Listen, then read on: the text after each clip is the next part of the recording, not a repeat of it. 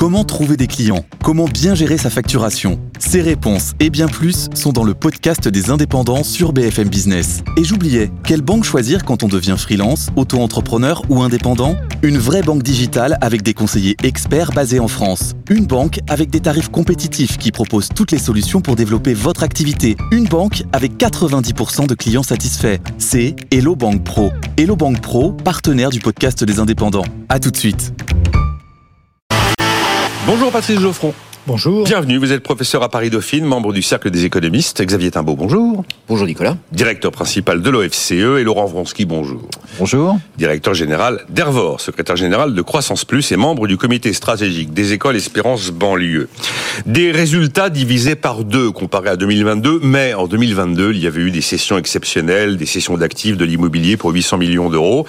Et puis il a fallu provisionner en 2023 les hausses de salaire qui dépassent l'inflation quand on la prend sur plusieurs années à la SNCF. Dire qu'un agent SNCF, un cheminot est maltraité au niveau de sa rémunération, ce serait aller un peu vite. Il y a eu des performances un peu moins bonnes pour Géodis dans la logistique. Et puis, il faut payer les grèves.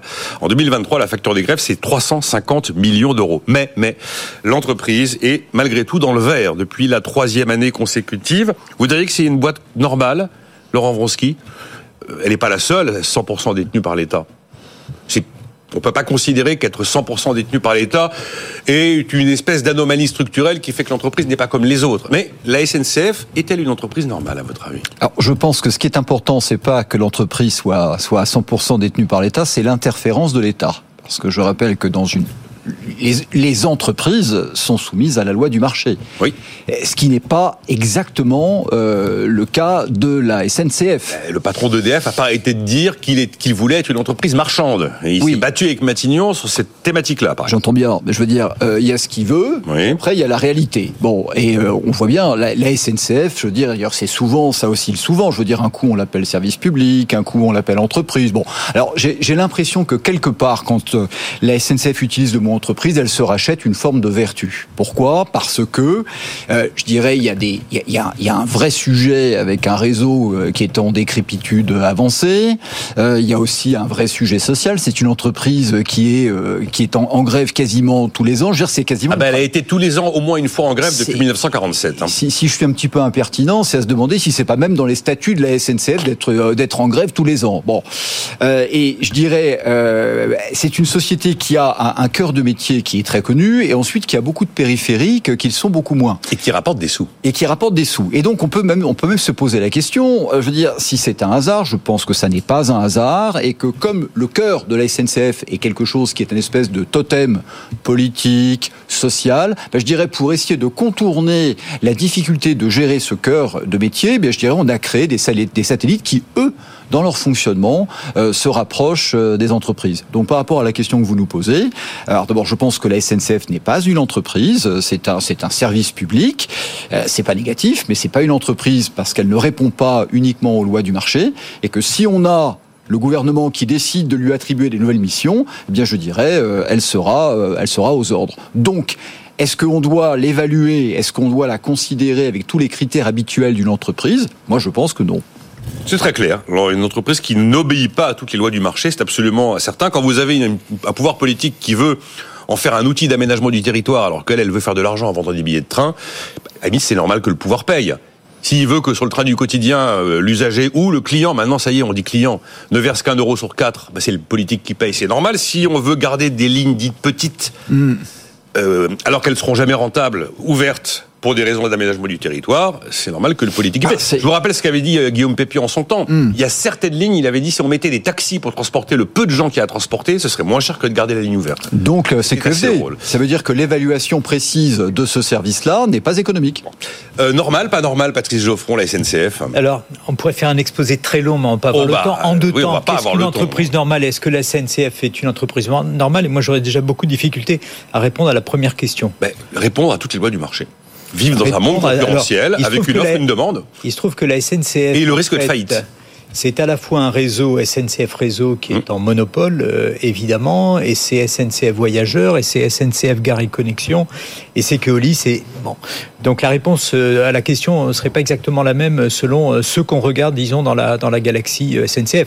En tout cas, moi, le point qui me paraît important, c'est d'observer, c'est un point commun d'ailleurs avec EDF, qui a d'immenses chantiers au devant, notamment pour le, le déficit d'investissement dans l'infrastructure en particulier et qui court sur des dizaines d'années. Lorsqu'on regarde de mémoire, hein, euh, l'âge moyen des actifs ferroviaires en France versus en Allemagne. Et si on fait la moyenne de tout, ce qui est totalement idiot, mais enfin, qui nous... le résultat est le suivant comparativement à l'Allemagne. En France, on est à peu près à 30 ans. En Allemagne, on est à peu près à 17. C'est ce que j'avais en tête. C'était le rapport Spinetta qui avait mis ça en avant. Donc on a, on a beaucoup accumulé de retard et euh, Farando, par ailleurs, et qui me paraît en tout cas bien tenir euh, sa maison, en tout cas de la meilleure manière possible, a une vision qui est le x2 qui est de dire comment est-ce qu'à terme on peut augmenter, multiplier par deux la part modale du fret et du transport de voyageurs.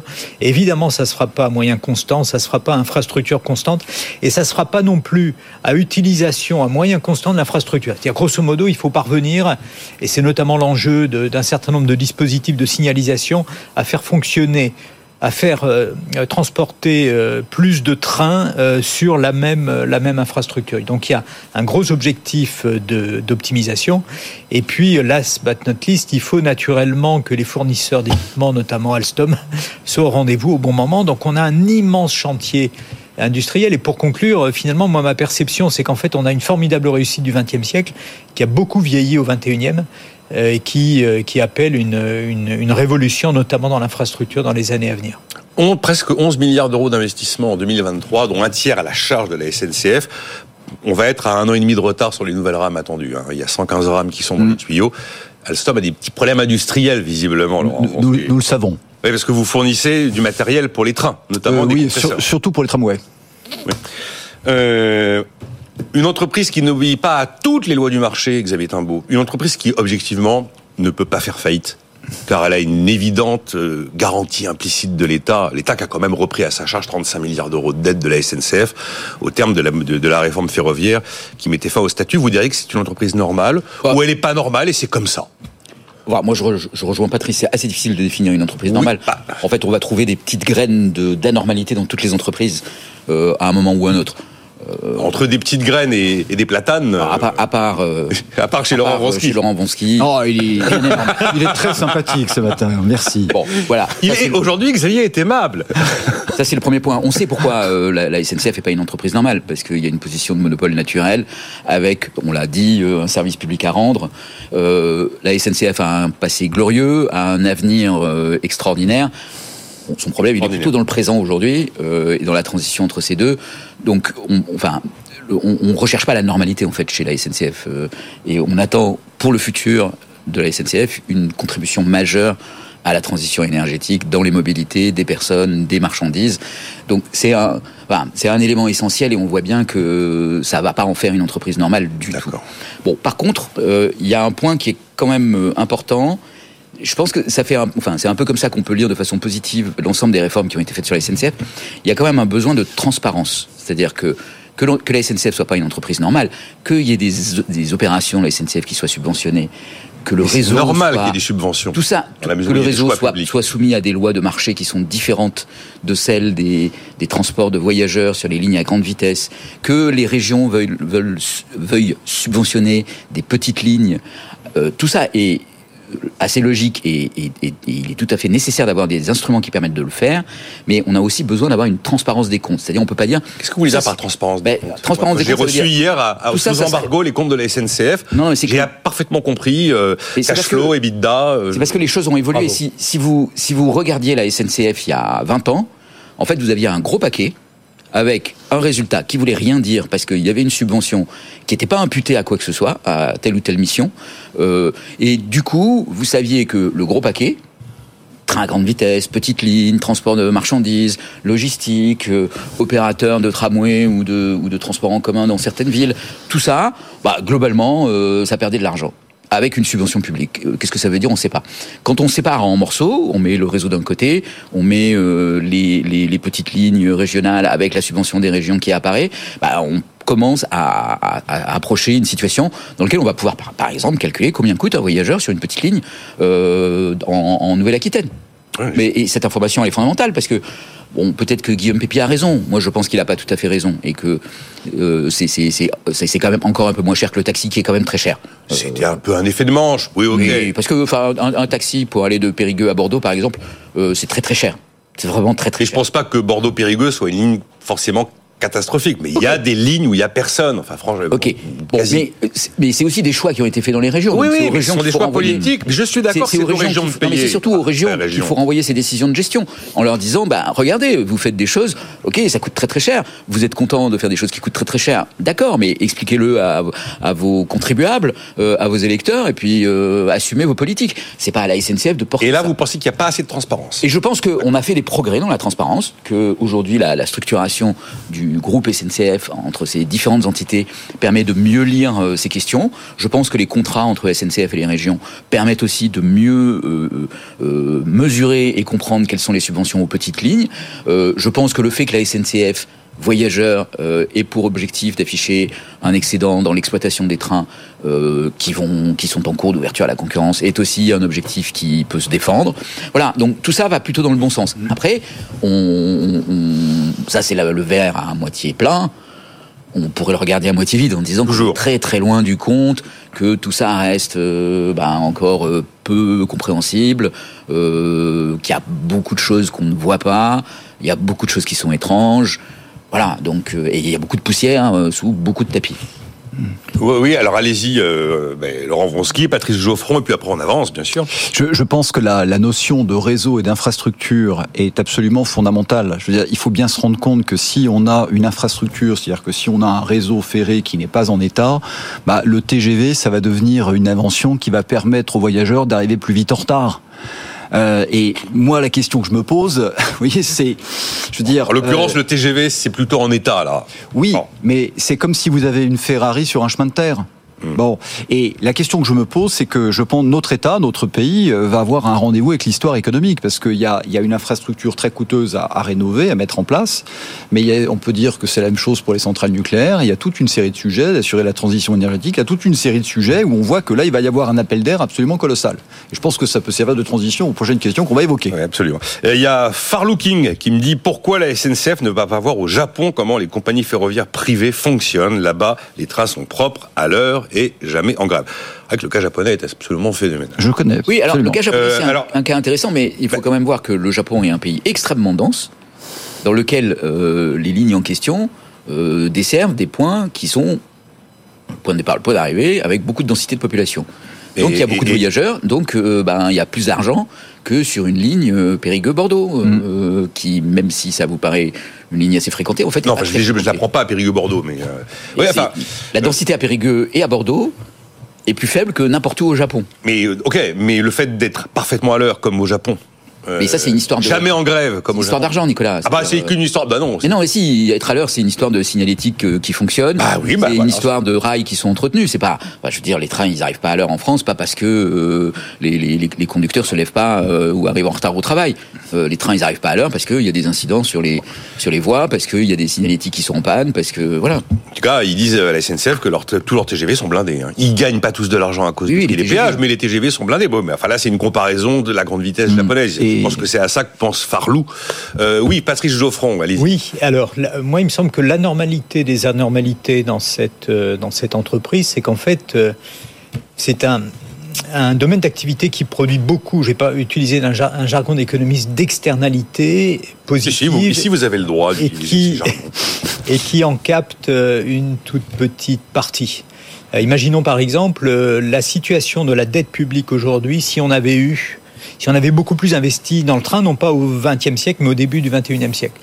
Les, conditions dans lesquelles on se serait présenté au moment de la crise des Gilets jaunes, si on avait plus de trains du quotidien, les conditions dans lesquelles on se serait présenté au moment de la crise Covid, qui est une crise dont l'impact a été renforcé par la pollution de l'air. Il y a beaucoup de travaux du monde médical. Et puis naturellement, lorsque Vladimir se met à nous faire euh, des misères, si on avait eu également plus de transport public ferroviaire, eh bien probablement que par exemple la ristourne à la pompe de l'État, euh, à laquelle Total s'est associé par ailleurs quand même de 8 milliards d'euros en 2022, eh bien probablement qu'on aurait fait euh, des économies. Et puis il y a un autre type d'externalité que capte pas la SNCF et qui me semble problématique également dans son business model, pour parler dans ces termes, c'est euh, l'impact sur le foncier.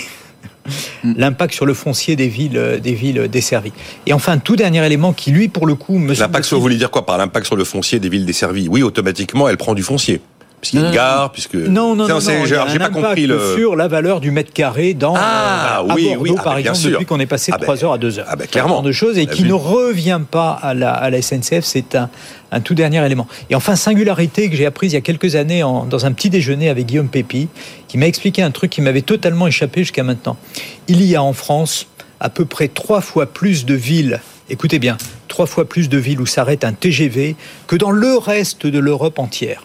Or, nous n'avons pas le réseau de TGV le plus développé. Le réseau le plus développé, il est en Espagne. Alors, il roule moins vite. Il roule moins vite. Qu'est-ce que ça veut dire? Ça veut dire qu'en France, on a inventé le TGV omnibus.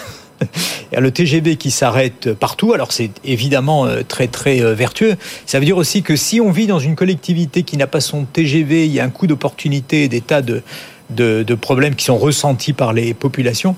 Et me semble-t-il, ça nous conduit en tout cas à avoir un modèle du TGV qui est très différent de celui qui a été adopté par nos voisins. Mais ce que vous dites là, c'est positif ou négatif en fait? Parce qu'effectivement, il arrive à Marseille et puis après c'est un omnibus sur une ligne normale, ça prend des plombes pour aller jusqu'à Nice. Bon. Oui, la question c'est pas c'est ce qu'il fait avant d'arriver à Marseille et le nombre le nombre d'arrêts. Enfin, je crois, mais mais les choses ont peut-être évolué assez marginalement. Mais en tout cas, il me semble que l'ordre de grandeur du nombre de villes hmm. où le TGV s'arrête en France, alors peut-être pas au quotidien, euh, c'est à peu près trois fois plus élevé qu'encore une fois dans le reste de l'Union européenne. Et donc c'est trop en ah, tout cas, c'est une singularité qui évidemment a un impact sur, euh, sur la rentabilité, sur les conditions d'exercice.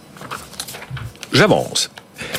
Je poursuis avec vous, Patrice Geoffron, parce que c'est une, une, idée que vous m'avez soumise hier. C'est vrai que quand on regarde, qu'on fait la liste de l'ensemble des petites reculades sur des, des, engagements, des promesses, des contraintes, des normes vertes. Alors là, le DPE, on l'a changé, sans doute. Je sais que Xavier connaît très bien le sujet. On l'a sans doute changé pour de bonnes raisons. Euh, ma prime rénov, bah oui, on a retiré une partie euh, des crédits prévus. Les pesticides agricoles, euh, Ecofito a été gelé. Et puis euh, le Green Deal européen est en train d'être un peu retricoté parce que ça râle dans tous les pays d'Europe. Les villes qui se rendent compte que ça passe pas auprès des populations reculent les dates des ZFE, les zones de faible émission. C'est ce qu'on a fait à Marseille. Les gens n'en veulent pas. Ouh là là, tout le monde va s'énerver.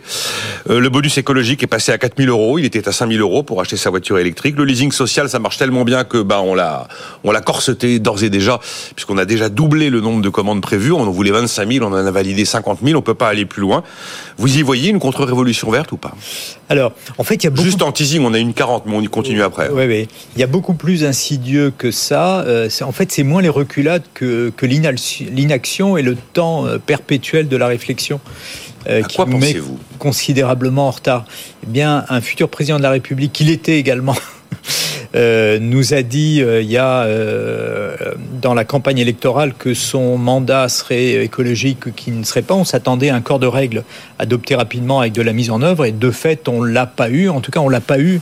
Alors que les chiffres sont tout à fait clairs et ce sont notamment des chiffres qui sont fournis par l'administration elle-même. Dans le domaine des transports, j'ai déjà eu l'occasion de l'évoquer ici. Il s'agit de passer entre maintenant et 2030, 2030 c'est demain, de 130 millions de tonnes à 90 millions de tonnes de CO2. Ça c'est l'objectif.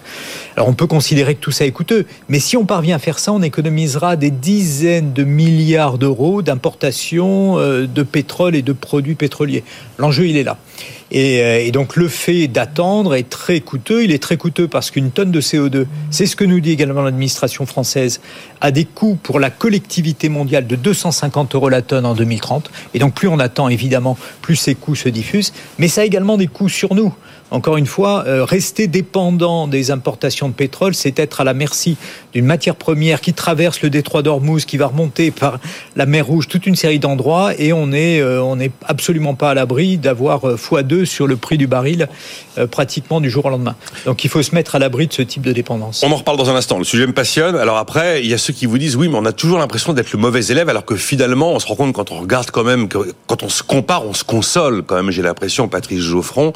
Puis il y a des choses moi qui m'ont intéressé, dans, notamment dans les communications de l'Agence internationale de l'énergie, qui attribue à cette baisse de la demande, hein, à la fois de gaz et de pétrole, qu'elle anticipe pour 2024, ben, des conséquences, des premiers effets concret des efforts de transition verte, notamment en essayant de trouver des alternatives aux, énergies fossiles, notamment du fait de la sobriété qui s'est quand même un petit peu installée dans nos modes de vie. Bon, euh, je sais que Xavier Timbaud est très sensible au sujet du réchauffement climatique, donc il me dira ce qu'il en pense. J'entends en tout cas euh, ce que vous me dites. On marque une pause. Ça nous amènera d'ailleurs à poser la question de savoir si un contre-choc énergétique est actuellement en train de se dessiner avec euh, cette très très forte baisse de la consommation qui a été dévoilée avant-hier par par GRT Gaz.